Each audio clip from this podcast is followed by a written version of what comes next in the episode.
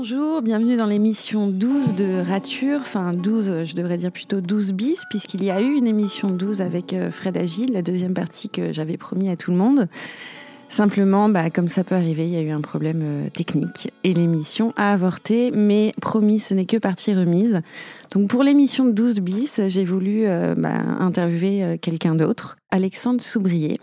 Alexandre Soubrier est un motion designer ou il préfère peut-être dire réalisateur de films graphiques, mais on verra avec lui cet intitulé plus précis.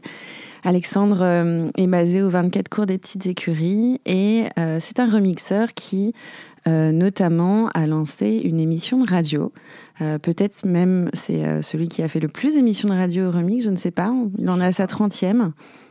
Et son émission de radio s'appelle Esquisse Esquisse. cette émission interview des illustrateurs, des designers, des concepteurs artistiques. Concept artistes. Concept artistes que euh, Alexandre admire et euh, qu'il a envie d'interviewer et qui sont euh, plutôt connus en général. Donc je vous invite à écouter l'émission sur la Remix Radio Esquisse Esquisse, sachant qu'il a aussi un site dédié à son émission et aussi un Instagram. Alexandre, bonjour.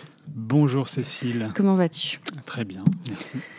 Alors, euh, j'aime bien commencer par cette question euh, banale et en même temps complexe de euh, qui es-tu? Je suis, donc, comme tu l'as dit, un réalisateur de films graphiques, mais ça, c'est mon voisin Samuel qui aime s'appeler comme ça. je trouve que l'appellation est assez jolie. Maintenant, si on me cherche sur Internet, on cherchera plutôt motion designer. En fait, j'aime raconter des histoires et les raconter en animation. Voilà et en illustration. Euh. Quel genre d'histoire tu euh, racontes pour les entreprises, pour des gens, des particuliers C'est euh, alors c'est plus souvent pour des entreprises. Aujourd'hui, la vidéo a fait un boom considérable grâce à Internet et aux technologies modernes de diffusion de la vidéo. Tout le monde est en demande de vidéos, que ce soit sur Instagram, Snapchat, des choses comme ça. Je m'adresse plutôt aux entreprises en général, peu aux particuliers. Après, si des gens veulent faire des courts-métrages, euh, je suis prêt. J'aimerais bien en faire un jour, d'ailleurs. C'est des films institutionnels que tu proposes? C'est, euh, je sais pas, sur l'histoire de la boîte ou... Euh c'est entre institutionnels.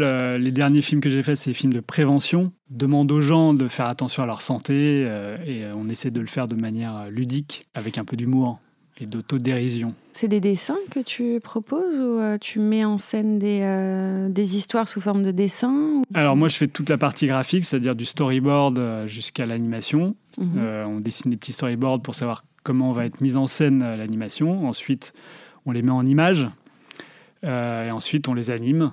Et à la fin, on met du design sonore. Et toute la partie scénario et textuelle, je le fais avec un ami qui, qui fait la réalisation et du scénario. Donc le scénario, il est écrit à partir du brief euh, client, j'imagine, qui vous dit voilà, on aimerait avoir euh, raconté ça, ça, ça, et vous, vous le, vous le mettez encore plus en histoire ou euh, Voilà, c'est ça. Pour les derniers films, ce qui était des, des sujets sur les troubles musculo-squelettiques. oui, c'est spécifique. C'est très spécifique. Donc les gens disent voilà, on aimerait demander aux gens de faire attention à leur dos quand ils transportent des, des, des cartons, par exemple. Et nous, on essaie de, euh, de, mettre ça en image, mais de manière euh, voilà, euh, humoristique, parce que c'est un peu chiant. quoi. Trouble musculo-squelettique, ça parle à personne, personne n'a envie de, qu'on leur, dise ce qu'il faut faire, comment porter les choses. Voilà. Donc on essaie de leur donner envie de, d'agir. J'imagine que c'est des formats courts ou pas nécessairement, peut-être sous forme de capsule Surtout format court, deux minutes en général, parce que c'est ce qui parle le plus, c'est assez direct, on a le temps de donner beaucoup d'informations. Au-delà de deux minutes, euh, les gens arrêtent, enfin, ils, sont plus très attentifs. Quoi. Et j'ai lu que euh, le motion design que tu proposais, c'était de la 2D, si je me trompe pas. Tout à fait. C'est pas de la 3D. Alors, j'essaye un peu de me mettre à 3D depuis euh, une vingtaine d'années, quoi. Mais, Et alors? Bah, C'est hyper technique, donc il faut vraiment se plonger dans plein, plein d'aspects techniques qui, moi, ne sont pas forcément ce que j'ai envie de faire. Moi, j'ai envie de raconter des histoires de manière jolie et, et ludique, du coup la 3D peut être un outil, mais c'est pas une finalité. Quoi. Donc la différence, euh, enfin je vais poser une question un peu naïve, mais entre la 2D et la 3D, c'est euh, la 2D, il n'y a pas de, de, troisième dimension, donc il n'y a pas de profondeur dans l'image, c'est ça Ou alors, Ça donne un flat design la 2D, alors que la 3D a une... Euh, ce qu'on appelle 3D aujourd'hui, c'est plutôt ce qui fait avec un logiciel 3D, c'est-à-dire que quand on fait un personnage, on peut tourner autour. Donc on peut le voir Oui. de profil, de trois quarts, etc. Et ce qu'on appelle 2D, c'est qu'on dessine un personnage, mais juste avec les dimensions qu'on peut dessiner. Si on doit le dessiner de profil, du coup, il faut tout redessiner. Et du coup, ça devient un peu plus laborieux. Est-ce que c'est ce qu'on appelle du flat design, la 2D Alors, Ou- flat design, c'est euh, un terme qu'on utilise ces derniers temps pour désigner des animations, enfin des illustrations faites en aplat de couleurs. Donc, on peut faire du flat design en 3D, D'accord. avoir un aspect flat design en 3D, mais c'est juste euh, des aplats de couleurs. Mm. Du design euh, plat, quoi, sans ombre. La société que tu as créée pour euh, faire ça, parce que tu, tu dis nous depuis tout à l'heure, donc vous êtes euh, deux associés Bah, je travaille souvent en équipe, c'est-à-dire Ouais. que pour faire un, un film, on a besoin, de coup, là en l'occurrence, d'un scénariste. Euh, mais on a aussi besoin de comédiens pour lire les textes. Oui. On a besoin de musiciens pour faire la musique, de sound designer pour faire les, les- les petits sons. Euh, et parfois euh, de techniques très spécifiques comme de la 3D par exemple ou du stop motion avec Mhm. des petites marionnettes en, en pâte à modeler. Dès qu'on a des compétences dont on a besoin, on fait appel à des gens. Mais est-ce que tu es seul euh, à bord de ta société ou tu as un associé? Alors moi je suis indépendant euh, à la Maison des artistes Ah, et, euh, et après on travaille surtout avec des indépendants. Mon associé qui est pas un associé mais euh, plutôt un, un partenaire on va dire, il est intermittent et souvent c'est les intermittents dans- en production audiovisuelle. Donc tu es considéré comme un artiste, si je comprends bien, si tu es à la maison des artistes? Alors on pourrait dire que je suis un artiste mais en fait la notion d'artiste euh, dans le design graphique est un peu floue, c'est-à-dire Oui. que normalement on doit euh, facturer des droits d'auteur pour être considéré comme un artiste. Euh, on peut facturer des droits d'auteur sur un site web, par exemple. C'est, euh, on l'interdit pas, mais en réalité, euh, il faut prouver l'originalité de l'œuvre, ce qui est quand même pas facile. Donc, euh, dès qu'on commence à faire des illustrations originales avec euh, une patte particulière, on peut facturer des droits d'auteur, et c'est ce que je fais sur les illustrations que, que je crée. C'est pour ça que je suis à la Maison des Artistes. Après, aujourd'hui, la Maison des Artistes, bon, euh, c'est compliqué parce qu'elle est en train de disparaître. En fait, les- la Maison des Artistes gère mes droits auprès des URSAF. Puis euh, moi, je déclare mes impôts en, en indépendant. euh, voilà. Par rapport à cette ambiguïté sur ton statut d'artiste ou pas, comment toi-même tu te positionnes? Est-ce que tu as l'impression d'être quand même un peu un artiste ou, ou un artisan de l'image? Comment, comment tu te perçois? Alors, artisan de l'image, ça me correspondrait mieux parce que un artiste, euh, c'est quelqu'un qui vend ses œuvres et qui ne fait euh, plutôt que vendre ses œuvres. Enfin, à mon sens, quoi. Tu Mhm. vois. Je vends pas mes œuvres. Enfin, en tout cas, je les présente pas comme être potentiellement vendables.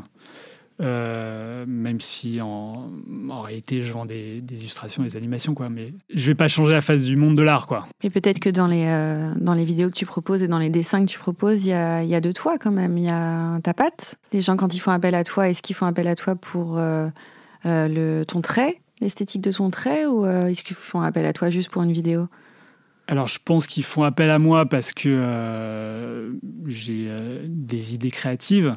Maintenant, moi, je mets le dessin au service du texte plus que parce que j'ai envie de mettre en avant mon style de dessin. En fait, mon style, il y en a peut-être un, mais pour moi, il n'est pas vraiment percevable. En plus, je fais des, des- des- des illustrations texturées, parfois en, en aplat, parfois j'essaie de faire de la 3D. Enfin, c'est Hmm. voilà, moi, ce qui me plaît, c'est la, de tester des choses. Quoi. Tu dirais que tu n'as pas un style euh, arrêté ou bien défini?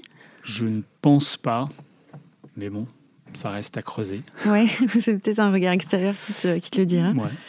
Est-ce que euh, on peut revenir un petit peu à, aux origines euh, pour comprendre le, le- le petit Alexandre qui est devenu un, un- un motion designer? Tes études, ça a toujours été très cohérent avec ce que tu es aujourd'hui? Tu as fait des études de, je sais pas, de graphisme ou euh, où il y a eu un tournant dans ta carrière, une rature, puisque c'est le sujet de l'émission Alors, pas du tout. J'ai eu des, mes études ne correspondent en rien à ce que je fais aujourd'hui. D'accord, c'est bien. euh, en termes de rature, euh, ouais, c'est c'est- ouais, c'est une, vraie, une vraie rature, là, pour le coup. ouais.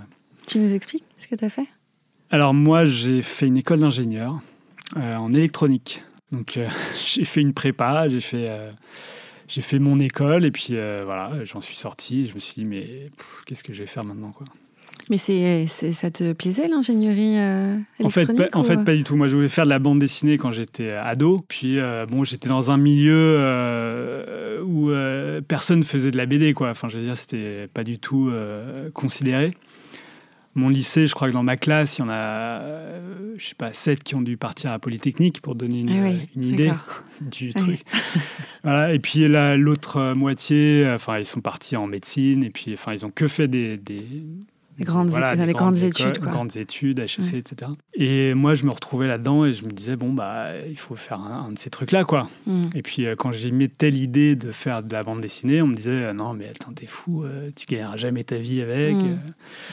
Bon, ce qui s'avère un peu vrai aujourd'hui, parce que faire de la BD aujourd'hui, c'est vraiment une, une tannée, mais en réalité, euh, ce que je savais peut-être pas, c'est que c'est pas forcément que la BD, c'était aussi Mm. l'illustration, euh, Mm.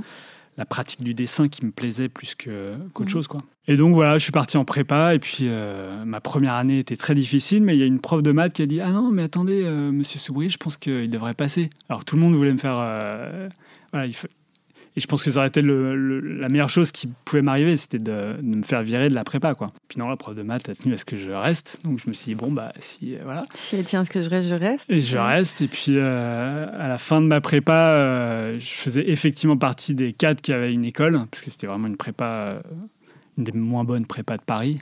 Donc Ouais. voilà. J'ai fait re- remonter le niveau de la prépa, donc ils étaient contents. Donc je suis parti en école d'ingénieur, et puis euh, voilà. Et puis en école d'ingénieur, euh, j'ai redoublé ma première année, et puis en deuxième année, je suis passé. J'ai eu la même note qu'un gars qui a redoublé, mais moi, si on me faisait redoubler, on me faisait virer. Donc Ouais. les mecs se sont dit, bah, tiens, on va le faire passer, quoi. Ouais, d'accord. Donc, je suis passé, donc voilà, je suis passé entre les mailles du filet. Je suis sorti de là et puis je me suis dit, bon, euh, il faut que je fasse un truc qui soit en accord avec ce que j'ai vraiment envie de faire. J'avais trouvé un DEA euh, de conception multimédia et donc je suis parti là-dedans. Alors attends, comment t'es passé d'ingénieur à conception multimédia? Alors au CNAM, il proposait des formations et puis euh, il y a quelqu'un euh, un- quelqu'un de mon entourage qui m'a dit, ah tiens, je connais quelqu'un euh, qui fait un DEA conception multimédia, ça t'intéresse? Je fais, bon, pff, ouais, pourquoi pas Comme j'avais pas du tout envie de bosser, je me suis dit, bon, voilà. c'est une idée. Et puis, je suis arrivé là-dedans, et comme tout est très cadré en maths sup, maths spé, en Ouais. école d'ingénieur, on dit voilà, tac, tac, tac. Puis, tu as des petits cours de temps en temps, des conférences. J'ai pas vraiment été euh, assidu. Moi, j'ai commencé à, à apprendre des logiciels créatifs à ce moment-là, Ouais. genre euh, Flash à l'époque, et puis Ouais. euh, Illustrator, Photoshop, tout ça. Je savais que jamais je pourrais faire ingénieur. C'était c'était un truc complètement aberrant, mais pour moi, il n'y avait aucune autre issue. Donc, euh, Mais t'es quand même allé jusqu'au bout de donc je suis allé jusqu'au bout, ouais, je suis diplômé. Mais t'en as jamais rien fait, t'as pas travaillé dans le monde de l'ingénierie, t'as pas été ingénieur. euh, Alors j'ai fait un stage euh, dans une grande société qui est la Sagem, où tout est euh, compartimenté, c'est-à-dire tu es technicien à un étage, les ingénieurs à un autre étage, et puis euh, les directeurs au troisième. Je savais que je voulais pas bosser dans un bureau comme ça. Et le DEA, t'as l'impression que ça t'a un peu oxygéné euh, là-dedans Ou tu t'es dit que c'était peut-être moins une rature euh, dans tes aspirations que, qu'une école d'ingénieur? Bah, j'ai trouvé les conférences passionnantes, c'est-à-dire que je découvrais un métier qui m'était complètement inconnu. Tu c'est-à-dire- connaissais pas ce métier? Bah, De directeur artistique, Ouais. de web designer, parce que le, bon, là je parle, euh, on était en 2000. Est-ce que tu t'es dit que ce DEA euh, faisait euh, écho un petit peu à ton envie quand tu étais plus jeune de devenir euh, BDaste Est-ce que tu avais l'impression qu'il y avait une passerelle un peu plus logique entre les deux? Ça n'a pas du tout fait écho à mon envie de, de faire de la BD, mais j'ai découvert un autre monde tout aussi créatif. Et ce que j'ai oublié de dire, c'est qu'à la fin de mon école d'ingénieur, euh, j'ai passé les concours des euh, Arts Déco, euh, des Gobelins, de Sup Infocom, euh, qui est une école de 3D, et de- d'écoles comme ça en fait. Et j'ai passé les Gobelins et j'ai eu une note éliminatoire à la dernière épreuve. Pourquoi? Parce que j'avais pas bossé mon histoire de l'art, puisqu'en école d'ingénieur. mais donc j'ai raté tout ça et du coup il a fallu que, que je- j'apprenne tout ce que j'avais envie d'apprendre par un autre biais. Ouais. Donc les DA c'était une des manières de- de- d'arriver dans ce monde-là. Mais j'ai fait aussi beaucoup de cours du soir aux Beaux-Arts, euh, à la mairie de Paris aussi, un cours Mhm. d'animation. Quand je suis sorti de ce DEA, euh, bah, c'était la bulle Internet, quoi. C'était 2000-2001, un truc comme ça. Et donc, euh, toutes les sociétés euh, avaient envie de s'investir dans Internet et il y avait du boulot à foison, quoi. Mhm. J'ai envoyé 6 CV et euh, c'est les seuls 6 CV de ma vie que j'ai envoyés. T'as envoyé ton CV en tant que quoi? Que, Comment tu te nommais? Bah, comme j'étais ingénieur, je, me, dis- je disais que voilà, je faisais du développement euh, informatique, mais euh, ce qui n'était pas vrai. D'ailleurs, euh, les mecs m'ont appelé et je suis allé à l'entretien. Ils m'ont dit euh, Tu sais faire ça? Bah, pas vraiment. Et ça Bah, en fait, non. Et ça Bah, non, toujours pas. Et ils m'ont dit Bon, bah, on te rappelle lundi si, si on pense que. Qu'on qu'on veut de toi. Et le soir même, ils me rappelaient, ils me disaient Bon, t'es pris. J'avais peut-être trouvé sympathique, je sais pas. En tout cas, j'étais pris. Et, comme c'est une agence de communication qui avait besoin de gens qui développaient des sites web, du coup, mmh. Bah, j'ai pu bifurquer à l'intérieur de l'agence petit à petit vers un métier de directeur artistique. Mais en réalité, bon, euh, tout a été euh, falsifié parce que j'étais tout seul à faire ce que je faisais. Donc un jour, j'ai dit ouais, est-ce que je peux euh, passer directeur artistique? Et puis mon patron, il me dit ah bah ouais, ouais, si tu veux. puis voilà, c'est juste un nom à changer quoi. Mais ça, c'est des questions que je me pose. Tu sais, dans, dans, les mots qui sont un peu trop utilisés, ils perdent un peu de leur sens, ils finissent par perdre leur sens. Et notamment les mots directeur artistique et créatif, pour moi, en fait, je sais pas trop ce que ça veut dire concrètement. Ce que c'est un DA, ce que c'est un créatif? Et euh, est-ce que peut-être tu pourrais nous donner ta définition à toi d'un DA et d'un créatif? Qu'est-ce que ça veut dire ces, ces notions-là? Un directeur artistique, c'est quelqu'un qui a une vision artistique et qui essaye de, de la mettre en œuvre. Après, le directeur artistique, il peut faire appel à des graphistes qui vont eux œuvrer, c'est-à-dire qu'ils vont être les artisans de la vision du directeur artistique. Après, directeur artistique, il y a beaucoup de directeurs artistiques différents dans la, musique, enfin dans la radio par exemple, il y a des directeurs artistiques, mais ils font que écouter de la musique et ils disent tiens ça j'aime bien, ça j'aime pas, donc on va on va diffuser ça, on va pas diffuser ça. Directeur artistique dans l'édition, c'est encore autre chose parce que eux ils vont faire appel à des illustrateurs. Et ils vont dire tiens, euh, moi je veux une, euh, une plume à droite, euh, je veux une hache à gauche, et puis tu me dessines ça, et puis tu essaies de rendre ça joli. C'est quelqu'un qui est décisionnaire et, et, qui a a priori une vision quand même et qui se sert de, de, de talent autour de lui pour mettre en œuvre sa, sa vision. quoi. Décisionnaire, il n'est pas complètement décisionnaire parce qu'en agence, il y a des directeurs de création qui vont être en, en interface avec le client et qui vont dire tiens il faut faire ça comme ça. Euh, j'ai demandé au directeur artistique de suivre cette direction et voilà. Et le créatif alors? Tout le monde est créatif mmh. en réalité. Exactement. Donc qu'est-ce que ça veut dire? Donc euh, euh, créatif, j'utilise ça un peu un peu à la va-vite, mais la manière dont moi je l'emploie, c'est surtout les, les, artistes visuels, enfin les illustrateurs, les, les, musiciens, tous ceux qui créent des choses mmh. ex nihilo quoi. Donc des artistes? Donc des artistes. C'est un long débat, mais c'est un débat aussi qui interroge euh, ses propres ratures sur le titre qu'on se donne, professionnel. Et euh, donc ça rejoint euh, ce qu'on disait au départ. Donc tu es motion designer ou réalisateur de films graphiques.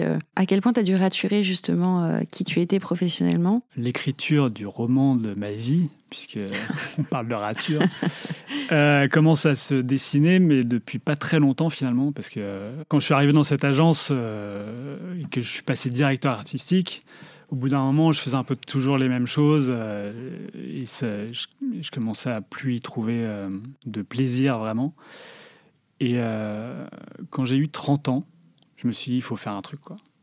Et en fait, j'ai annoncé ce jour-là à ma, à ma, chef. Je lui ai dit, écoute, il faut que je m'en aille. Je vais démissionner, est-ce qu'on peut s'arranger quoi? Elle m'a dit non, non, hors de question que tu démissionnes. Et le lendemain, elle est revenue, elle m'a dit bon, j'ai réfléchi et finalement, ok. je sais pas pourquoi. Sans doute qu'elle voulait euh, que j'expérimente euh, la vie d'indépendant et qu'elle pensait que j'allais me, me, vautrer lamentablement parce que bon, les relations n'étaient pas toujours euh, très faciles. Et là, j'ai commencé ma vie d'indépendant. Je pense qu'il me fallait une étape pour me dire il faut que je fasse un truc à ce moment-là. Et aujourd'hui, sans indiscrétion, tu as quel âge? J'ai 43 ans. Donc ça fait 13 ans que tu es indépendant Ouais, 14 ans. Ouais. 14 ans que 14 ans. Donc ça marche bien. Ça marche bien, mais le truc, c'est que j'ai aucun client récurrent. Tu vois, Pour moi, marcher bien, c'est euh, des gens qui te rappellent tout le temps, euh, c'est être débordé de taf, ne plus savoir qu'en faire. Mm. Donc ça marche nickel, enfin, tu vois, mais ça, ça pourrait marcher mieux. En 13 ans, j'ai fait, je euh, je sais pas, 3 à 4 métiers différents. C'est-à-dire? bah, Quand je suis sorti de l'agence, euh, je me suis lancé en tant que euh, web designer flasher. Enfin, je faisais du flash. Et quand tu fais du flash, tu peux tout faire tout seul. C'est-à-dire que tu peux faire la direction artistique, enfin les dessins, l'illustration, le développement et euh, l'animation. Tu peux tout faire dans un logiciel et tu peux faire des trucs géniaux. Donc je me suis lancé là-dedans et j'ai gagné des prix assez prestigieux dans le monde du web design, qui sont assez recherchés par, par beaucoup de gens. Et ça m'a apporté quelques clients qui m'ont permis de continuer mhm. à faire du flash. Et euh, en fait, j'avais du mal à me positionner. Est-ce que je fais vraiment de l'animation? Et du coup, mhm. pendant un an, j'ai fait une série animée euh, pour le web.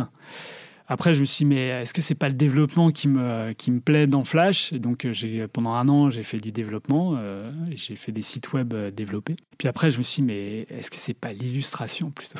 Mais en fait, ça a fluctué, fluctué comme ça. Qu'est-ce que tu entends par euh, illustration pour bah, toi Illustration, c'est, c'est de l'illustration pour les éditions, enfin pour les magazines, pour la presse. Du print. du print, ouais. Bah, ou pour des sites web, hein, mais à l'époque, euh, ça se faisait pas trop. Puis un jour, euh, Steve Jobs a décrété que Flash oui, était mort. Était mort. en fait, c'est pas vraiment Flash qui est mort parce que Flash existe toujours. C'est Flash Player, c'est-à-dire le, player qui sert à lire du flash embarqué sur navigateur. Du coup, je me suis dit, bon, qu'est-ce que je vais bien pouvoir faire? Est-ce que je fais du développement euh, web? J'ai demandé euh, une formation. Finalement, j'ai dit, euh, non, non, je ne vais, pas, vais pas faire cette formation. Et puis, j'ai fait une autre formation, un peu d'animation. Enfin, c'était assez flou, quoi. Donc, j'ai fait du web design. Il n'y avait pas toutes les résolutions qu'il y a aujourd'hui. Euh, c'était beaucoup moins compliqué. Tu faisais une page, euh, voilà, tu et tu pouvais la développer. Euh, c'était assez facile. Puis au bout d'un moment, tous les sites web se ressemblaient et tout le monde faisait du WordPress. Donc je me suis dit, bon, ça m'ennuie un petit peu. J'ai été dans un espace de coworking. À l'époque, c'est à l'époque où ça commençait à émerger. Et l'espace de coworking accueillait pas mal de UX designers. Moi, je savais pas trop ce que c'est. User experience. voilà, user experience designer. Je savais pas trop ce que c'est. Et puis les gens qui étaient là et qui étaient UX designers essayaient de m'expliquer. Je comprenais rien.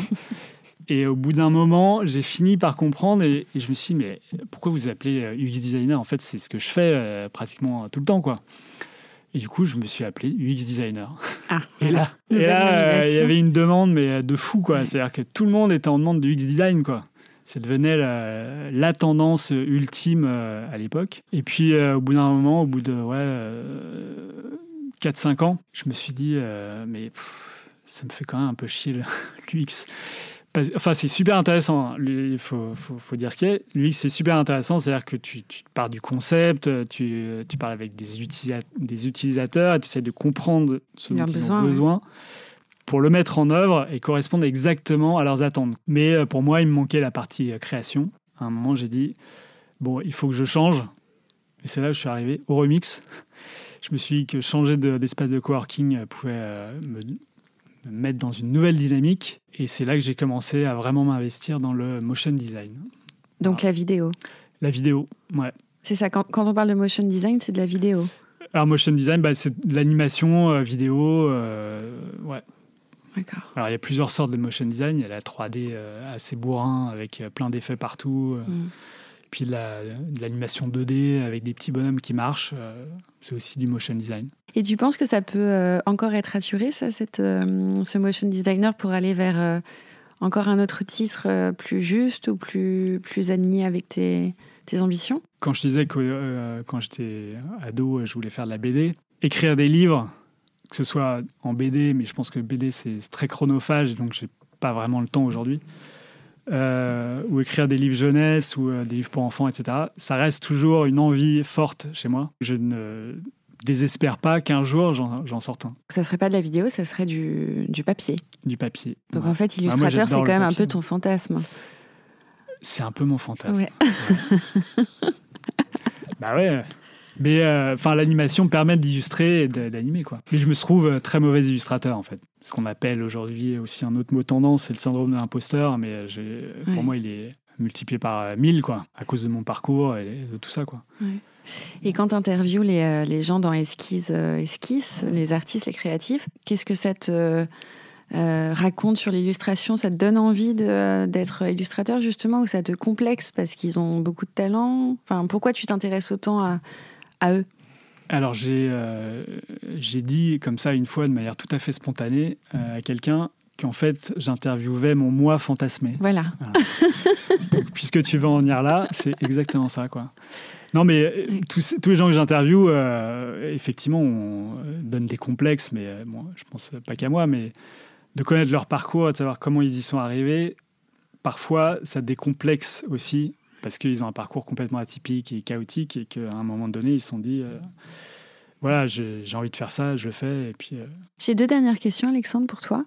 Quel est ton rapport intime au dessin? J'ai plein de carnets, mais tous vides. C'est assez euh, malheureux parce que j'ai envie de, de, dessiner et puis je trouve pas le temps de le dessiner, etc. Mais en fait, de dessiner, la technique du dessin m'importe assez peu, quoi. Moi, ce que j'ai envie, c'est plutôt de raconter des histoires. Donc, euh, quand j'ai envie de raconter une histoire, je prends mon carnet, je dessine un truc et je le mets en œuvre pour correspondre à l'histoire que je me suis racontée. C'est des histoires illustrées, en fait. C'est ça. Hein. C'est vraiment toi, ton souci, c'est de, je pense euh, de raconter des histoires. Voilà, c'est plus ça. Mais alors, euh, si, tu parles du, du complexe, de l'écriture, puisqu'on parle de rature, mm. tout ça, j'ai des gens qui me disent que, qui pensent en tout cas ma compagne en particulier, qui disent qu'elle pense que l'écriture me conviendrait. Mais moi, je, me trouve tellement euh, une bille en, en, écriture que voilà, pour moi, c'est impensable de me, de me lancer dans un truc écrit. Après, rien ne t'empêcherait de faire une collaboration comme tu le fais sur tes, sur tes films avec un scénariste ou une scénariste. Tout à fait, mais si c'est un truc qui vient de moi. Euh, tu voudrais que ça vienne entièrement de toi. Ouais. Mon dernier épisode, euh, j'ai interviewé quelqu'un qui a sorti un livre qui, a été, euh, qui est magnifique, et où c'est que des dessins, mais qui raconte une histoire mm. sans écriture. L'écriture par le dessin sans, sans écrit, euh, c'est ouais, c'est quelque chose qui est, ouais, c'est intéressant. Est-ce que tu pourrais nous donner peut-être des noms euh, d'illustrateurs, d'illustratrices que tu euh, affectionnes tout particulièrement? Allez, trois. Trois. Parce qu'il va falloir les réduire, parce que je sais que tu en as beaucoup, mais trois et qu'on pourrait ensuite aller voir euh, nous-mêmes, les auditeurs, auditrices, pour euh, découvrir ton univers. Euh, Moi, j'en ai un qui m'a qui, conduit à vouloir faire de la bande dessinée, c'est Jean Giraud, alias Moebius, qui, qui fait des dessins absolument magnifiques et je pense qu'il a inspiré toute une génération d'auteurs en bande dessinée. Et la bande dessinée qui m'a vraiment complètement ouvert les yeux sur un monde nouveau à l'époque, c'était La cathédrale invisible de François Bouc et Jean Jodorowsky. Et alors ça, c'était euh, complètement scotchant, et ça l'est encore aujourd'hui. Et François Bouc, euh, du coup, euh, qui est un peu dans la même lignée que Jean Giraud, voilà, et aussi un auteur magnifique à mes yeux. Dans la partie illustration jeunesse, j'aime beaucoup Rebecca d'Outremer, qui est une illustratrice mondialement connue et reconnue. Elle est française? Française, ouais. Il y a beaucoup de créatifs en France on dit que la France est le pays de la création, c'est-à-dire qu'il y a une maison des artistes, euh, il y a plein de choses qui sont faites pour les créateurs, mais ils ne sont pas du tout euh, reconnus à leur juste valeur. Mmh. Et du coup, il y en a beaucoup qui s'exportent, que ce soit au Japon, aux mmh. États-Unis. Euh, les, animateurs de chez Pixar ou Disney, ils sont, pour, la, plupart, français, La culture française ne pousse pas à la création. Tout le monde se croit artiste ou se dit artiste à un moment donné. Et donc, quand tu même quand tu discutes avec tes clients, ils vont te dire ouais moi je sais le faire pourquoi pourquoi tu fais ça comme ça donc il n'y a pas du tout euh, la même culture qu'en Angleterre où les mecs euh, ou, aux États-Unis où les gens euh, font totalement confiance aux, créatifs à qui ils font appel. J'aime bien finir sur une citation ou peut-être une phrase de quelqu'un qui t'inspire dans ton cercle proche ou pas proche et qui te donne envie tous les jours de te lever, de, produire, de créer, euh, d'aimer, euh, de faire des choses euh, belles et jolies. J'ai bien une citation, mais elle n'est pas très littéraire. C'est pas grave. C'est Juste fais-le. C'est Nike. Une célèbre marque de chaussures. voilà, Nike qui l'a sorti, mais en fait, ça résume à peu près tout, quoi. C'est-à-dire que just do it, c'est au lieu de te poser mille questions, vas-y, juste fais-le, quoi. Et euh, pour euh, surenchérir, les Américains euh, disent souvent fake it until you make it. Donc fais semblant de faire jusqu'au moment où tu sauras faire pour de vrai. Donc voilà, c'est un appel à l'action permanent et à un moment donné, on, atteint un bon niveau. Merci beaucoup Alexandre pour, Merci à pour, pour tes confessions. et à bientôt dans la rature.